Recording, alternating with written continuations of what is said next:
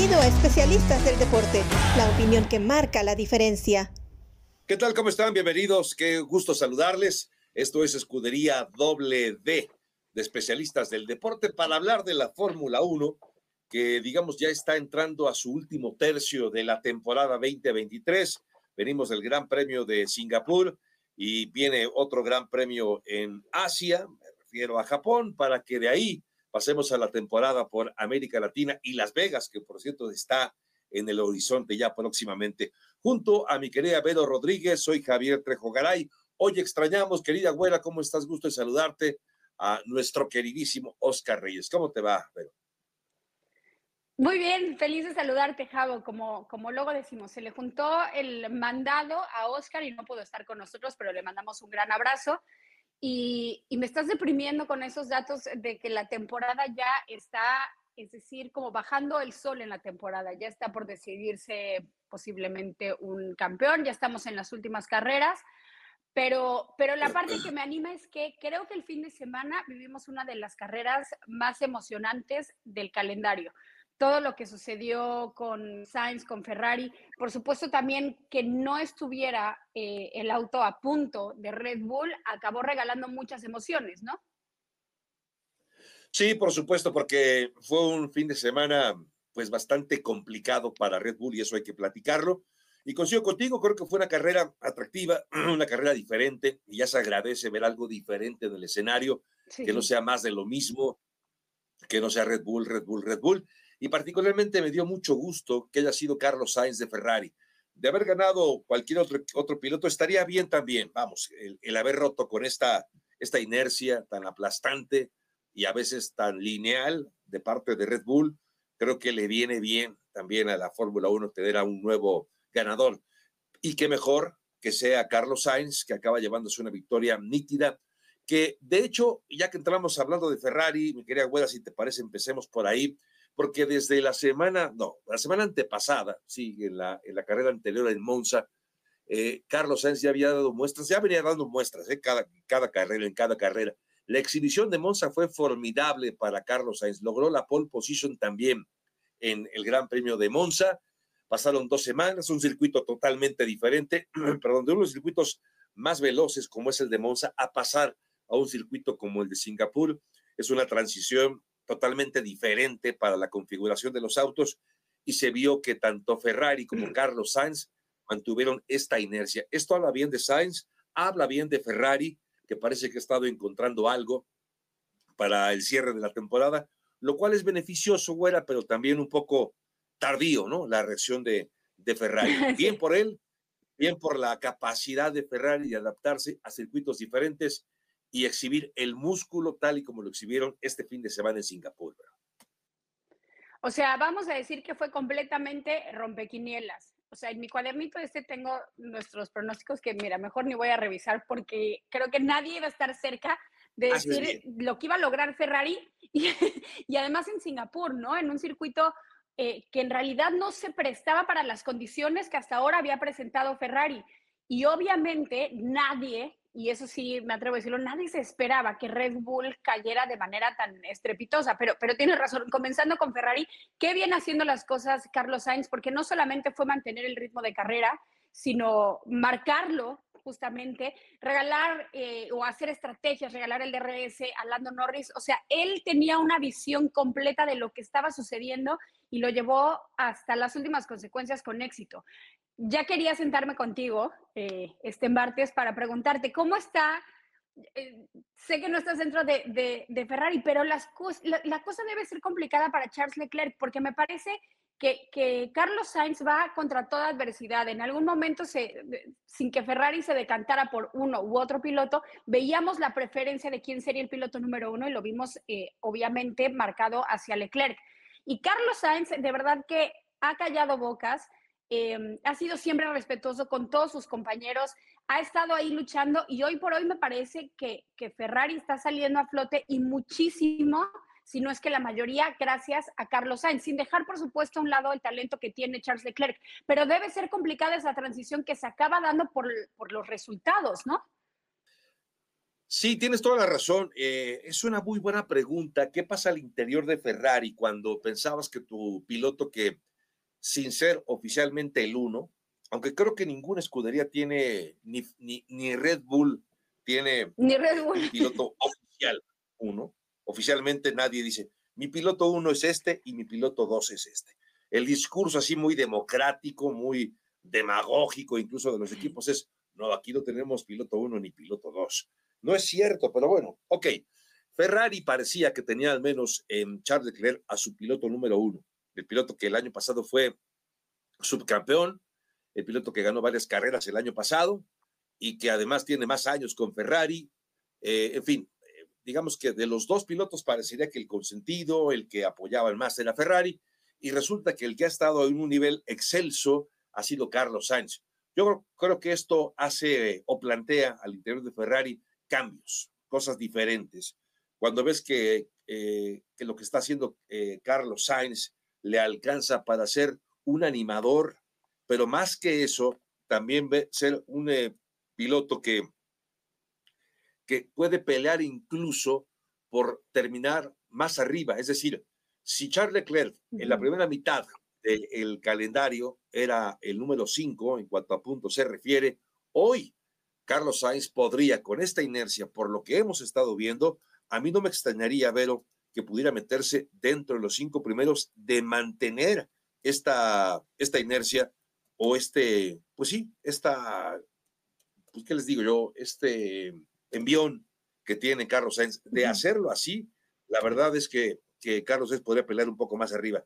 Déjame echarle un ojito, amigos de especialistas del deporte, aquí estoy viendo justamente en qué lugar se encuentra Carlos Sainz. Carlos Sainz ya está aquí, mira, justamente ese es el tema.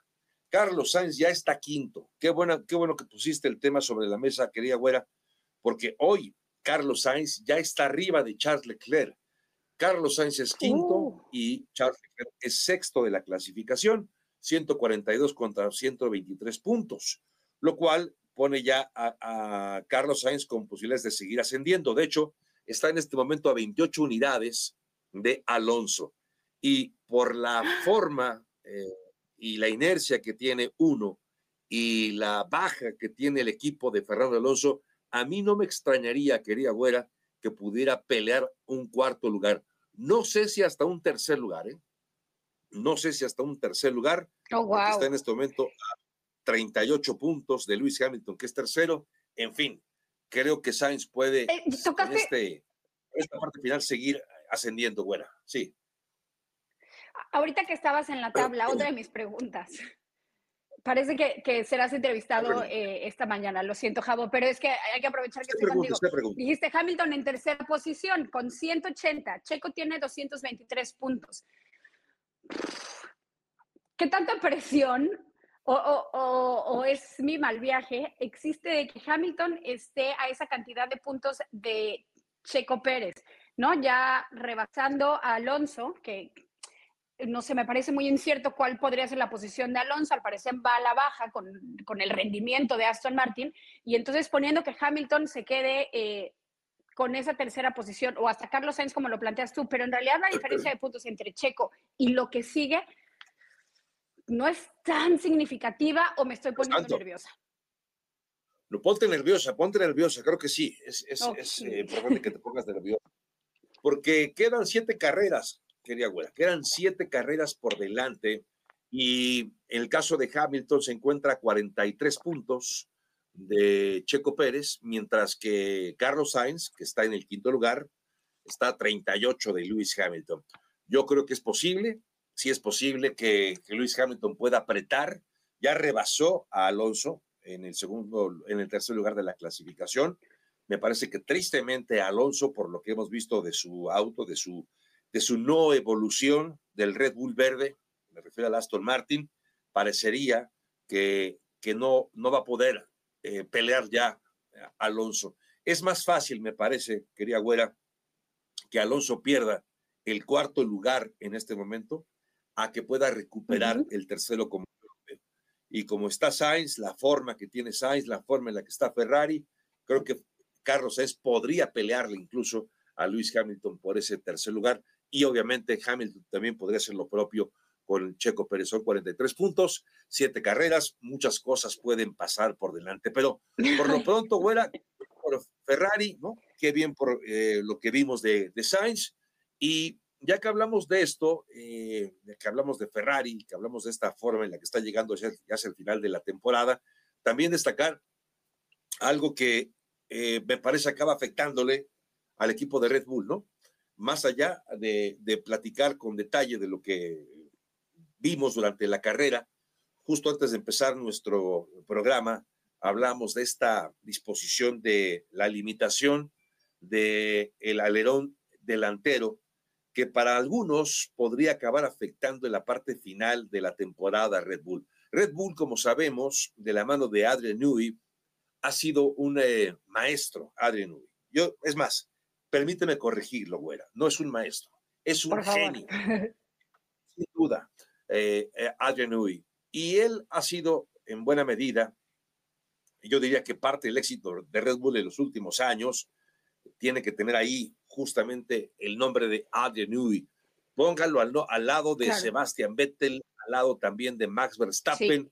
Creo que el nombre de Adrian Newey tiene que estar ahí. Así de importante ha sido este diseñador de, de Red Bull. Pero eh, eh, digamos que, que la función de limitar la flexibilidad del alerón delantero aparentemente estaría yendo eh, principalmente en contra de Red Bull y por eso Red Bull pudo haber padecido lo que padeció el pasado fin de semana, porque es un poco inexplicable, güera, que el año pasado estuvo Checo Pérez en gran forma en Singapur y ahora ni él ni Max Verstappen, digamos que, permítame decirlo así, se va a escuchar un poco raro, pero si Checo anduvo mal el fin de semana, desde el viernes, el sábado, no calificaron a la Q3 eh, y acaba en un octavo lugar. Checo Pérez, además, sancionado, afortunadamente no le afectó en la posición a Checo. Lo bueno, dentro de lo malo, fue que Max Verstappen tampoco pudo. Es decir, si Max habría ganado y habría estado muy por encima de, Checo, otra vez habríamos dicho, mm, otra vez Checo, otra vez Checo, y no, ya vimos que no es un tema de Checo, sino un tema del equipo. Esto, ahora sí que mal de muchos, consuelo de tontos, dice el refrán, querida güera. Eh, pero yo me pregunto ahora, y creo que es una pregunta pertinente, si estas disposiciones que afectan el, el, el trabajo de este alerón delantero de Red Bull podrían afectarle de manera significativa al equipo de cara a lo que resta de la temporada. Y si es así, entonces regresamos, querida güera, a tu pregunta de hace unos minutos. Si Luis Hamilton podría entonces acercarse a Checo Pérez. Si esta combinación de este reglamento acaba afectando a Red Bull, me parece que hay lugar para pensar que Luis Hamilton se puede acercar más todavía al piloto de Guadalajara, güera hay mucha incertidumbre acerca de lo que sucedió con, con, Red Bull en Singapur, porque obviamente nadie se esperaba un bajón o tener o estar tan lejos del coche a punto como lo vimos eh, todo el fin de semana. Tienes razón, porque fueron eh, en las prácticas una calificación terrible y, y de los dos, ¿no? Y por supuesto lo que sucede en la carrera, que yo no me imagino, ya sabemos lo difícil que es ese circuito, el calor eh, y la deshidratación que sufren los pilotos y ahora estar luchando en ese tráfico o que desde el primer encuentro que tiene Checo Pérez con su noda, ir remando contra corriente, la verdad lo que hicieron ambos pilotos fue extraordinario y así, y así lo, lo dice Horner. Acerca de esas reglas, yo en mecánica dije, me voy a intentar entender, ¿no? Así, buscando trabajo en Red Bull. Y todo esto porque hay muchas sospechas que esta, esta cuestión del alerón y esta incorporación de una nueva directiva técnica que esté revisando esta cuestión del límite de flexibilidad de los alerones se impuso a partir de Singapur. Y entonces decían, bueno, pues tuvieron que cambiar eso en ah. Red Bull y eso es lo, lo, que les acaba afectando. Le preguntaron a Christian Horner y lo que él dijo es, en realidad, lo que pesa la flexibilidad del alerón es ganar uno, un par o a, lo mejor hasta tres décimas de segundo. Es decir, no sería tan significativo. No es lo único entonces que le está afectando a Red Bull, que, seguramente le está afectando, pero hay más cosas que intervinieron en, el mal desempeño que tuvo la escudería. Y poniendo a estudiar más, hablaban de estas nuevas reglas. Hay que recordar con el porpoising, ¿no? Que, que, comenzamos con estas nuevas reglas y que en Canadá, en el Gran Premio de Canadá, existe esta junta y dicen, bueno, pues también eh, tendríamos que poner una limitante la flexibilidad del suelo. Y en lo que han jugado eh, eh, en este tipo de, de, de mediciones y de límites, me parece que Red Bull pudo haber caído en un literalmente en un hoyo negro ahí extraño de no medir bien la flexibilidad del suelo, que le acaba afectando también bastante, y sobre todo en un circuito como lo es Singapur. A lo que yo me pregunto, si es este tipo de cosas, Javo, ¿podrían seguirle afectando entonces en otros circuitos como lo es Japón, que es el que viene, viene Austin también, viene Vegas y demás? Fíjate que es una buena pregunta, ¿eh? Y Creo que esta, esa respuesta la tendría mejor, desde luego, Adrian Newey. Pero sí creo que, a ver, si algo ha sabido Adrian Newey y el equipo de Red Bull es adaptarse a, las, a los cambios de reglamentos. Recordaremos que hace, hace dos años, todavía en el 2021, se estaba corriendo con una configuración, con un reglamento anterior. Para el 2022 vino un nuevo auto, nuevas disposiciones, fue de ahí donde de Mercedes no encontró la brújula y por eso se cayó tanto. Ferrari tampoco pudo. Ferrari había tenido un buen 2021, ¿eh? Recordemos que Ferrari había tenido un gran 2021 y lamentablemente con el cambio también del auto, ¡pum! También se cayó. Y el que supo hacer bien las cosas, como siempre, como el niño aplicado, como el matado de la clase, es Red Bull, que ahí está, ahí está, ahí está. Yo creo, güera, que va a acabar encontrando algo, justo Red Bull, para adaptarse y poder eh, encontrar una, una ventana que le permita mantener este rendimiento. No sé sin, eh, si ser tan apabullante como lo ha sido en esta temporada, ganando tal cantidad de carreras como lo, lo hizo tanto con Checo como con Max Verstappen. Al final, todas las carreras las había ganado Red Bull. No sé si alcance para que otra vez, a partir de Japón, todas las carreras que vengan las vuelva a ganar Red Bull. Te digo una cosa, yo no lo creo yo no creo que Red Bull vaya a ganar todas las carreras que quedan.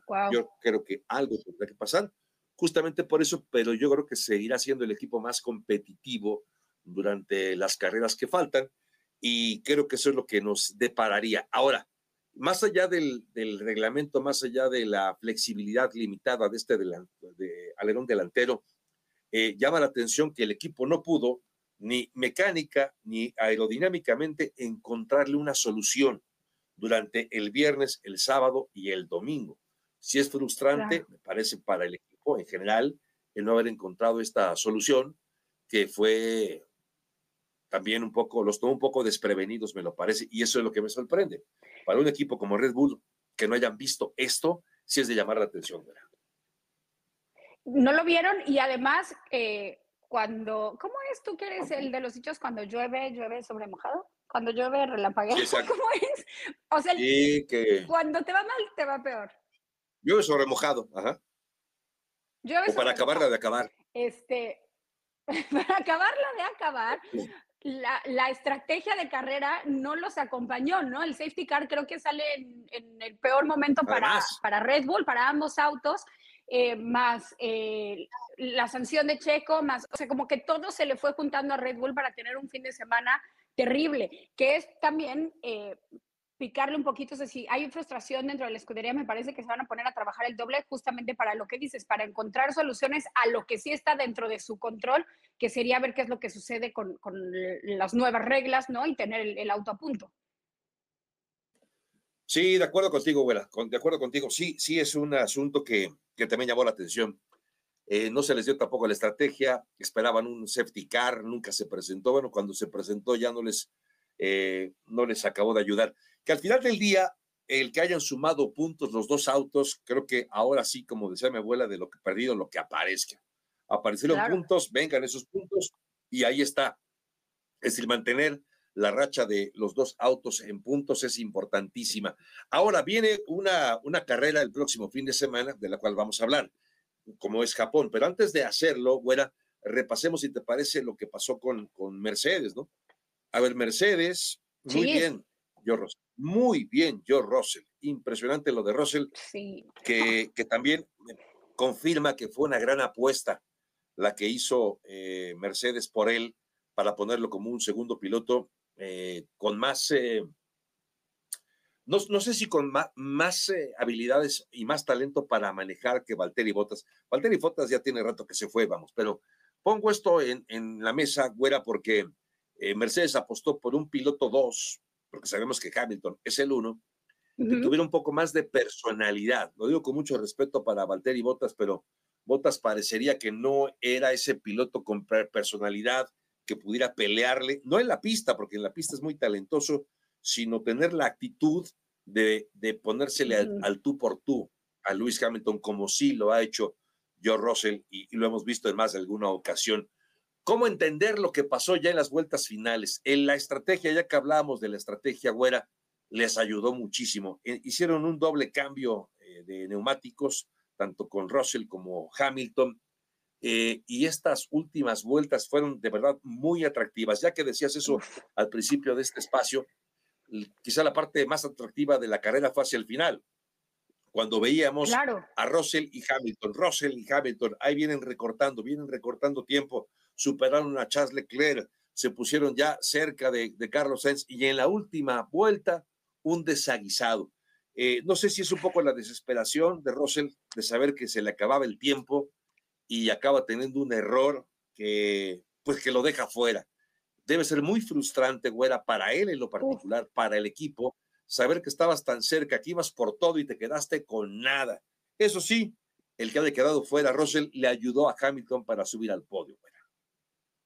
Sí, no sé si esto lo habrá consolado o peor, eso ya será muy personal de George Russell, obviamente sí. lo importante es el equipo y demás, pero a nivel personal, ¿no? O sea, ya cuando te vas tú a dormir solito en tu cama, en lo que piensas, wow, debe ser muy difícil. Y lo vimos en todas las entrevistas después en el corralito, eh, George Russell destrozado, o sea, si no te toca el corazón, eso es que eres de piedra, destrozado, en lágrimas, porque un mini error que además justamente Lando Norris había pegado en ese mismo momento en, el mismo muro. Nada más que lo pudo controlar bien, o sea, él rozó y, el problema de George Russell es que fue el impacto un poquito más fuerte.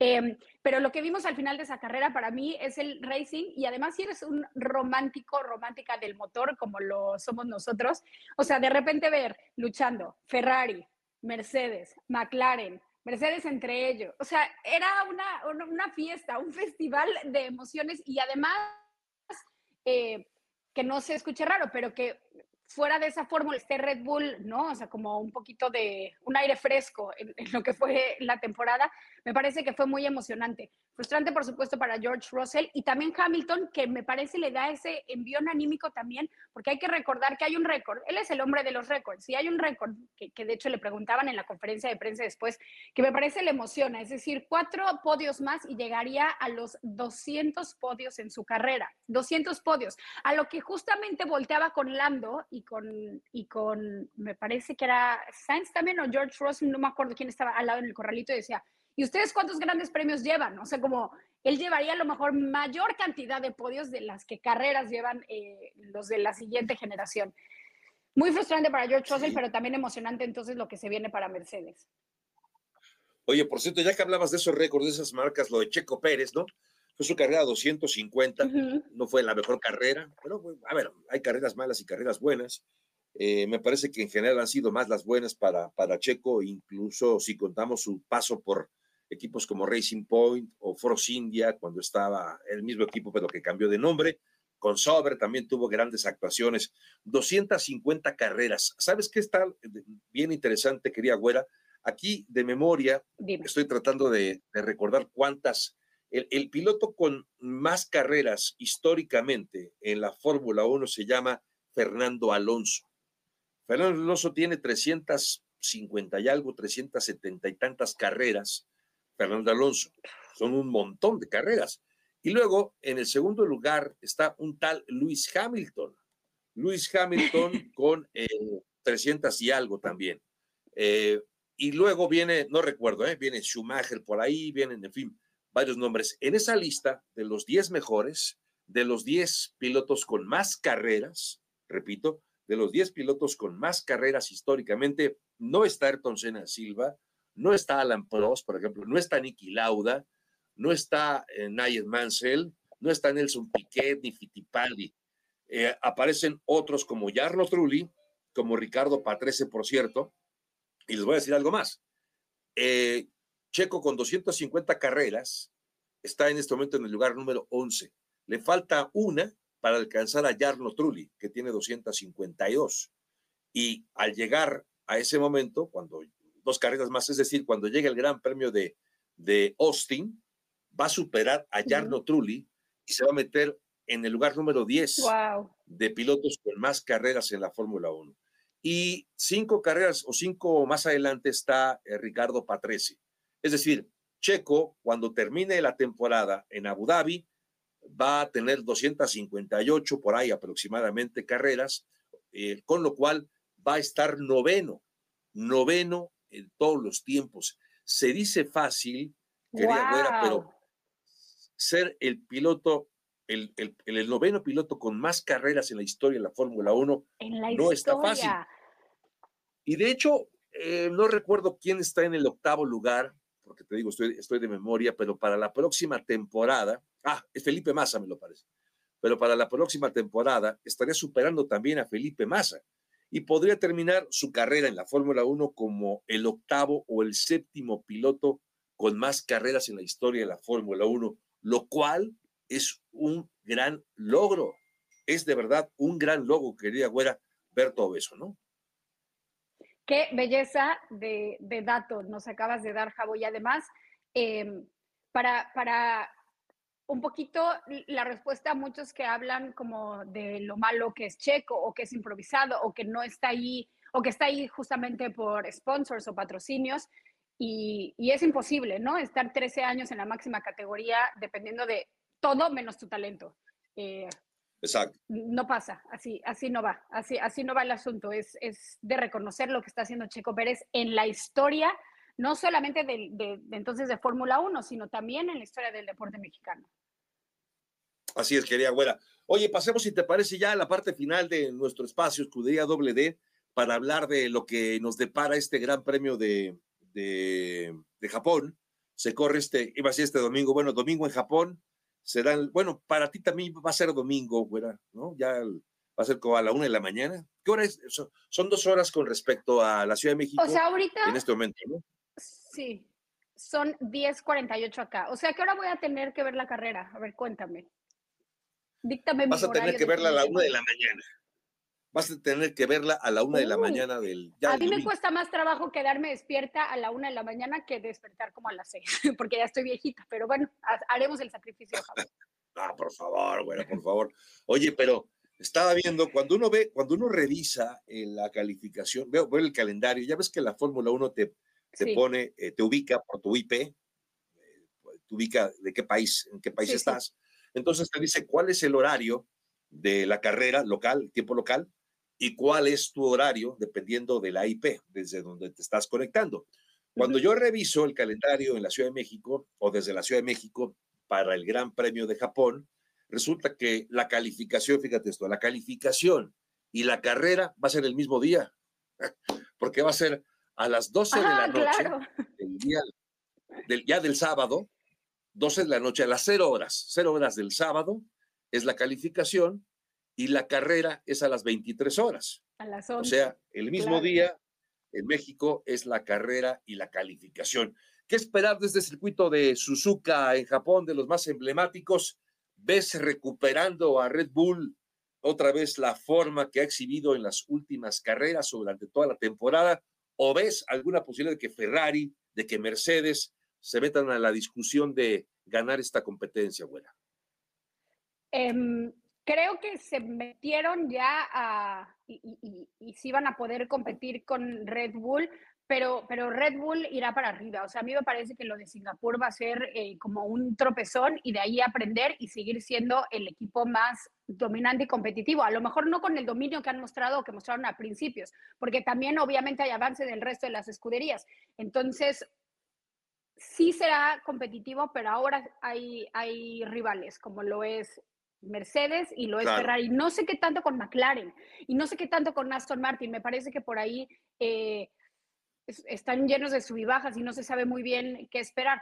Obviamente también que, antes de, llegar al final también comentar lo de Lawson, ¿no? Lo de Liam Lawson, que también fue extraordinario. Eh, un rookie sumando los primeros puntos, puntos en Fórmula 1 en un circuito como es el de Singapur. Pero bueno, regresando al tema, yo creo que Red Bull va a seguir siendo competitivo, va a seguir siendo dominante, pero hay más competencia, se están acercando un poquito más, tanto Mercedes como Ferrari. Con esos me iría seguro. Aston Martin y McLaren todavía no estoy tan segura. Te voy a copiar la tarea, te voy a copiar la tarea, abuela. Estoy totalmente de acuerdo contigo, que creo que Red Bull seguirá siendo el equipo a vencer este fin de semana, pero hoy no tengo muy claro si, es decir, si tuviera que apostar mi quincena por Red Bull, no lo haría. No, y no apostaría a que Max Verstappen va a ganar. Muy posible sí. Es decir, en los pronósticos que ahora los hacemos, te puedo decir lo que quiera, si no hay, si no hay dinero de por medio. Si hay dinero de por medio, me iría con más, más conservador, porque no estoy seguro que Red Bull vaya a dominar otra vez en Suzuka.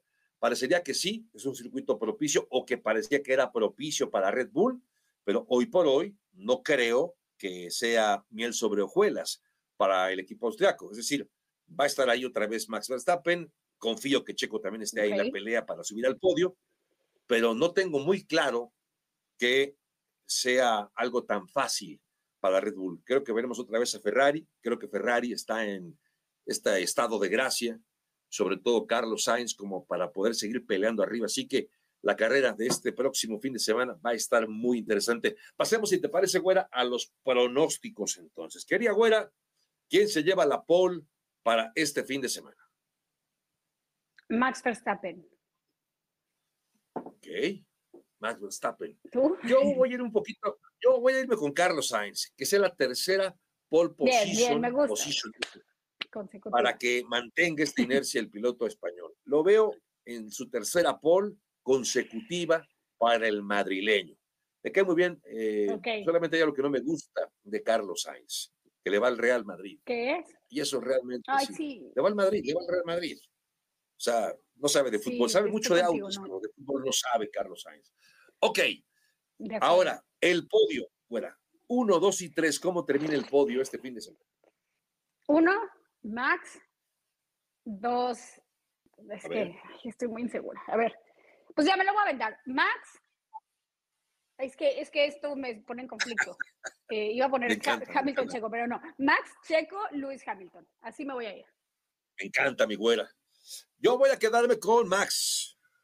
Max llevándose la victoria, sí, también. Ojalá que me equivoque, güera. Ojalá que me equivoque, pero a Carlos Sainz segundo. Checo tercero. Ok. Max, Sainz y Checo. Entonces, el 1, 2 y 3 de este próximo fin de semana en eh, Suzuka, el Gran Premio de Japón.